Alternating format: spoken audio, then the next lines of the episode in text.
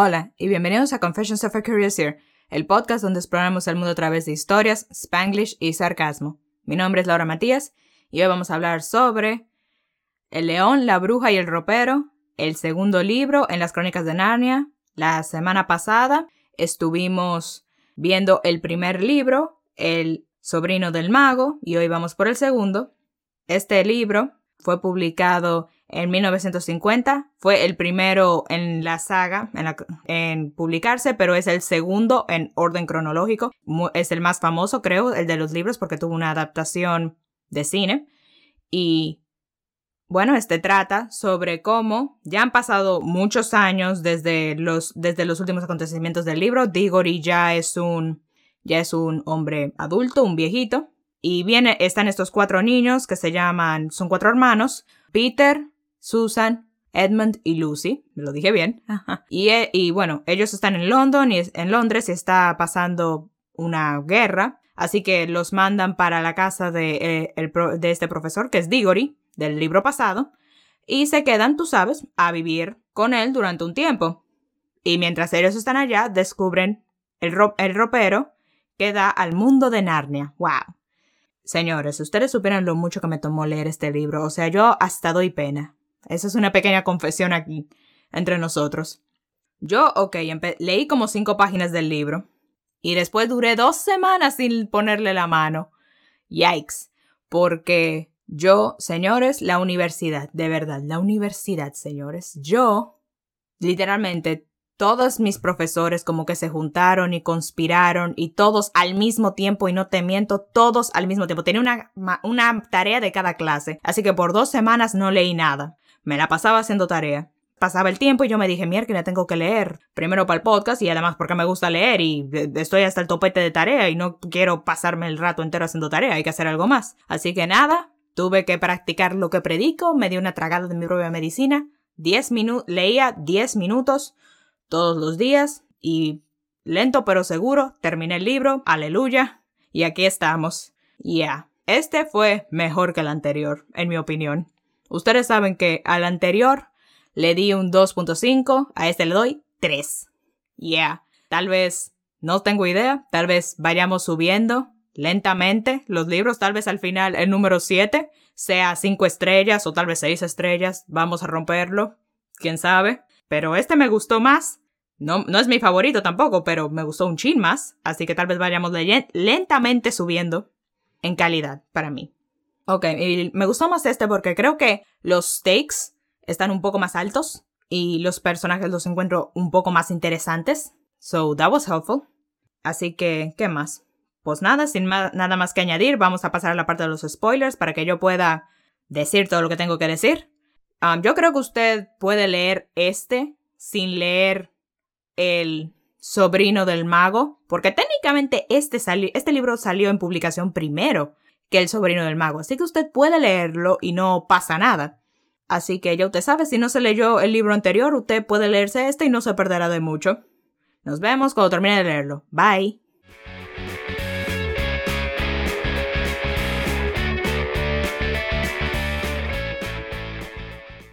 Ok, volvimos. Ok, vamos a ir. Voy a hacer un pequeño rundown por los personajes. Ok, Aslan sigue siendo majestuoso. Me encanta Aslan. Me llena de paz cada vez que él aparece en el libro. Go Aslan. Soy Team Aslan. Ok, voy a decir algo muy controversial aquí. Muy controversial. Ok, prepárense. Edmund es mi personaje favorito.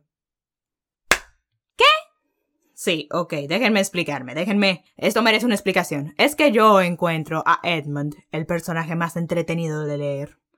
Y vamos a ser honestos, Edmund es el único en este libro that goes through a character arc. Edmund es el único que aprende una lección, Edmund es el único que cambia.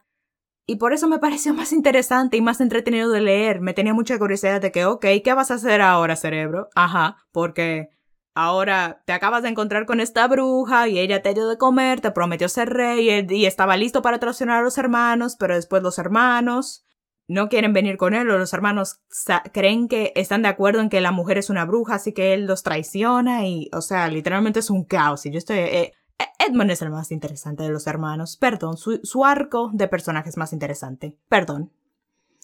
Lucy es nice. O sea, Lucy es bastante tierna, ella es la que descubre Narnia, ella fue la que encontró el, el portal en el ropero. Y sí, ella es una niña muy dulce, muy, muy nice, muy tierna y todo. So yeah, that's my thoughts on Lucy. Me alegro de que no sea irritante porque a veces los personajes que son niños tienden a ser irritantes, pero yo no la encontré irritante. Ahora, Susan y Peter. Dos palos de madera. Literalmente, tú puedes sacar a Susan y a Peter de la historia y la historia era más o menos igual. Literalmente, Susan, cero personalidad whatsoever. Susan no hace nada en esta historia. Susan no tiene razón por la que estar aquí. Peter, tal vez un chin más de razón para estar aquí. He did, kind of, do some stuff, but yeah. Y te digo lo que me escandalizó cuando Aslan le dice a Peter de que, hey, tú vas a ser el rey de Narnia. Y yo estoy ahí como que, ¿por qué? ¿Por qué él será rey de Narnia? Él no ha hecho en todo el libro algo que me muestre a mí que él tiene las aptitudes o el carácter para ser un rey. Y además estos muchachos tienen... Peter creo que tiene... ¿Cuánto era? 12 años. Susan tiene... A ver, Peter creo que tiene 13. Susan tiene 12. Edmund tiene 11 y Lucy tiene 9. Creo que, creo que esas son sus edades, me corrigen si estoy equivocada, creo que es así. Y yo todavía no sé, y yo pensé, oh, ok, lo van a hacer rey tal vez en el libro final de la serie, en el libro número 7, ¿verdad? No, al final de este libro, a los cuatro los hacen reyes y reinas, con Peter siendo como que el rey principal, el rey cabeza, ¿verdad? Y yo me quedo ahí, ahí como que, pero ¿por qué? ¿Qué él hizo que demuestre que él es digno de ser el rey de Narnia, especialmente a los 13 años. Yo sé que este es un reino medio estrafalario y diferente y las reglas son diferentes aquí, pero aún así yo necesito que alguien me explique qué fue lo que hizo Peter que merezca que él sea el rey. Si alguien te digo que te digo que hubiese sido pila de divertido que que hubiesen puesto a Edmund como rey, como rey principal. Ay, Dios mío, qué eso hubiese sido tan gracioso y tan perfecto. Pero alas, they did not. Por cierto, otra paréntesis, pequeño paréntesis aquí. Me pareció totalmente extraño cómo es que todo el mundo perdonó a Edmund tan rápido. Entiendo, Aslan lo perdonó. Y tal vez la gente eh, por afuera parecían que, oh, ok, Aslan lo perdonó, supongo que está bien, si Aslan lo perdonó y Aslan es el jefe, y si Aslan está bien con eso, entonces supongo que yo también. Pero tú me estás diciendo que, o sea, Edmund los traicionó. Edmund acaba de poner a todo el mundo en riesgo. Por culpa de Edmund, Aslan tuvo que morir. No, no solamente morir, tuvo que ser humillado, tuvo que ser torturado y luego murió. Por culpa de Edmund. Y tú me estás diciendo que no hay ni una sola persona que tenga un problema con eso, nadie está enojado con él, como que lo perdonaron demasiado rápido, especialmente sus hermanos, especialmente sus hermanos. Ahí cierro paréntesis. Ok, ¿qué más? Por cierto, relativo a la muerte de Aslan, Aslan debió haber estado muerto más tiempo. Debieron haber dejado a Aslan muerto más tiempo. Porque, ok, se muere, lo lloramos un chin, y el ratico está vivo. No pasa ni un día de Aslan muerto. De hecho, los únicos que saben que el, león murió y falleció y resucitó son Susan, Lucy, los que lo asesinaron y ya. Eso es todo. Edmund no lo sabe, Peter no lo sabe, todo el séquito que estaba con Aslan al principio, todos sus guerreros, nadie sabe eso. Nadie sabe que Aslan se murió y resucitó. Because he was literally that fast. What the heck? Al menos dura muerto, qué sé yo, al menos, qué sé yo, una semana y luego revive para hacerlo, para que realmente nos duela we can grieve your death properly. Um, Jadis está aquí otra vez y yeah, she's the Ice Witch now, which I just wonder how did that happen? ¿Acaso ella siempre pudo hacer vainas de hielo? Porque en el otro libro, sus poderes, bueno, did she even have powers? I mean, she destroyed her kingdom and she was super big and freakishly strong, but I guess that was it. I didn't know she could do ice magic. So, yeah, ¿cómo fue que ella se convirtió en la reina del hielo? More importantly, why did she become la reina del hielo? Porque otra vez, en este libro tampoco tenemos motivaciones. No sabemos todavía su backstory, o sea, sí, tal vez nos dijeron un chin de que, oh, ella es la hija de estas dos criaturas místicas que son súper diabólicas, así que cuando se juntaron, obviamente el bebé va a ser diabólico, por lo tanto tenemos a Jadis. Y... ¿Is this literally your explanation to why she's evil? She was just born evil? That's it? Because Jadis seems to be a very rational person. I mean, cuando Aslan rescató a Edmund, ella le dijo de que, Aps, espérate, para ahí. El muchacho me pertenece. Por las leyes, recuerda, si no se hace justicia al traidor y lo matamos, Narnia se va, a se va a ir en fuego y agua. Y tú lo sabes. Así que esta mujer no es bruta. Esta mujer no solamente es mala por, porque nació mala. Esta mujer tiene motivaciones, tiene un cerebro, ella piensa y ella maquina. Por lo tanto, yo quiero que alguien me diga, por favor y gracias, cuáles son sus motivaciones, por qué ella destruyó su pueblo y cuál es su plan con Narnia. Solamente volverlo de hielo, volver a todo el mundo piedra, ¿cuál es su plan? Yo necesito que alguien me lo explique, por favor. Algo que quería decir era que, bueno, yo no vi la película, pero mi prima, ella estuvo en una producción musical en la que hicieron las crónicas de Narnia y todo eso. Y a mí completa y absoluta, y por eso fue hace mucho, así que a mí se me olvidó la gran mayoría de lo que pasó. Pero algo que completamente se me olvidó es que ellos, los cuatro hermanos, se quedan a vivir en Narnia durante años, años y años. O sea, literalmente se volvieron adultos en Narnia, siendo reyes y reinas, y tú sabes todo eso. Y después ellos pasan por la. por el portal y vuelven a ser niños en su mundo original. And yeah, I just find that really interesting. I also wonder, does this mean they'll have to go through puberty twice? Just wondering for a friend. And I kind of feel bad for them if they have to. Can you imagine? Dang. Heck, I wonder what it was like to go through puberty in Narnia. I mean, everybody's on animals. Everybody's an animal. How the heck are they supposed to know what, what's going on? You know, just wondering for a friend. ok, última parte. Es sobre, ustedes saben, las, los paralelismos de este libro con la Biblia. Aslan, su sacrificio, es representativo del sacrificio de Jesús. Y Edmund, creo que la razón por la que yo conecto más con él y que creo que él es, yo creo que Edmund es el personaje principal de este libro, es que nos muestra cómo es el pecado. El pecado se te presenta ante ti, te, te dice que al principio es delicioso, al principio todo está bueno y crees que esa es la solución de tus problemas y viene con la promesa de más, te promete que esto es lo que te hará feliz, te promete que esto es lo que tú quieres, te promete que esto es lo que está bien y tú estás dispuesto y lo aceptas, pero después resulta de que es agrio, es terrible y trae consecuencias terribles para tu vida el pecado, no solamente y no solamente para ti, sino también para las personas a tu alrededor. Y esta no solamente es lo que la realidad de Edmund, es mi realidad y tu realidad también.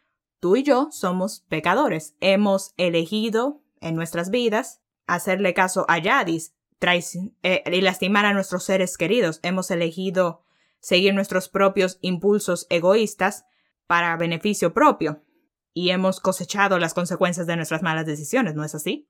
Yo creo que usted sabe de qué estoy hablando, no sé específicamente qué, cuál en tu vida, pero yo sé sí en mi vida bueno, lo justo, vamos a ser honestos, lo de Jadis, uno puede decir lo que quiera de Jadis, pero la mujer tiene un punto, es justo de que Edmund, tú sabes, se ha castigado, él fue el que los traicionó, él fue el que hizo mal, él merece ser castigado, ¿verdad? Igual que usted y yo merecemos pagar por nuestro pecado, y bueno, según dice la Biblia, la paga del pecado es la muerte. Usted y yo merecemos morir por nuestro pecado. Sin embargo, nuestro Aslan, o en nuestro mundo, Jesús, se entregó por nosotros, se sacrificó por nosotros, para que ya no se nos tomara en cuenta nuestra traición, para que ya se nos tomara en cuenta nuestros errores, sino para que Él pague el precio por, por nosotros. Y no solamente eso, Él resucitó para poder tener una relación con nosotros. Y si tú no tienes una relación con Jesús, te animo a tenerla para que aceptes ese regalo de, de salvación, ese regalo de redención, ese regalo de absolución por, por nuestra traición, por nuestros pecados y por nuestros errores, porque Él te dará, te dará vida y vida en abundancia, y Él sanará las heridas que hay en tu corazón. Ahora, para cerrar, encontré también esta cita. Es de cuando el señor, el castor y Lucy están hablando de Aslan por primera vez y ella le pregunta, Then he isn't safe said Lucy. Safe? said Mr. Beaver. Who said anything about safe? Course he isn't safe. But he's good. He's the king, I tell you. Lo que me llamó la atención de este, de esta cita es que, bueno, Aslan es como que, tú sabes, la representación de Dios en el libro, y eso representa mucho a Dios, porque e, yo siento que hay gente o tienen un concepto muy aterrador de Dios, de que, oh, Dios es, es cruel y malo, y Él da miedo y todo. O hay gente que creen que Dios es muy chiquito y por eso no lo toman en cuenta o no lo tratan con el debido respeto que Dios, que creó el mundo entero, se merece. Vamos a ser honestos aquí. Y por eso Lucy lo pregunta. Es, es lo literalmente podríamos poner a Dios en esto de que, Dios no es seguro, no es seguro. Y bueno, Dios técnicamente no es seguro. O sea, en el Viejo Testamento, si tú ibas a la presencia de Dios así, tú chilling, la presencia de Dios era tan fuerte, tan poderosa, tan santa, tan pura, que mataba a la gente así. Por eso, técnicamente, él no es seguro, pero él es bueno, él es confiable, él te ama. Y lo bueno de del sacrificio de Jesús es que ya no es como en el Viejo Testamento que había que matar una vaca o un chivo o lo que sea y andar purificarse de pies a cabeza para poder ir una vez al año a, a la presencia de Dios, ¿no? Ahora que tenemos a Jesús, podemos ir cuando sea ir a la presencia de Dios sin que sin tener temor ni vergüenza, porque él nos acepta así como somos y él quiere transformarnos. So, eso fue todo. Este fue el episodio de El león, la bruja y el ropero. Espero que lo hayan disfrutado. Si les gustó, suscríbanse al podcast, dejen un review y compártanlo con sus amigos. En las descripciones están mis redes sociales para que me cuenten y tense pendientes. La semana que viene viene el episodio del libro número 3 de las Crónicas de Narnia. Cuídense, pórtense bien, cómanse todos los vegetales y nos vemos hasta la próxima.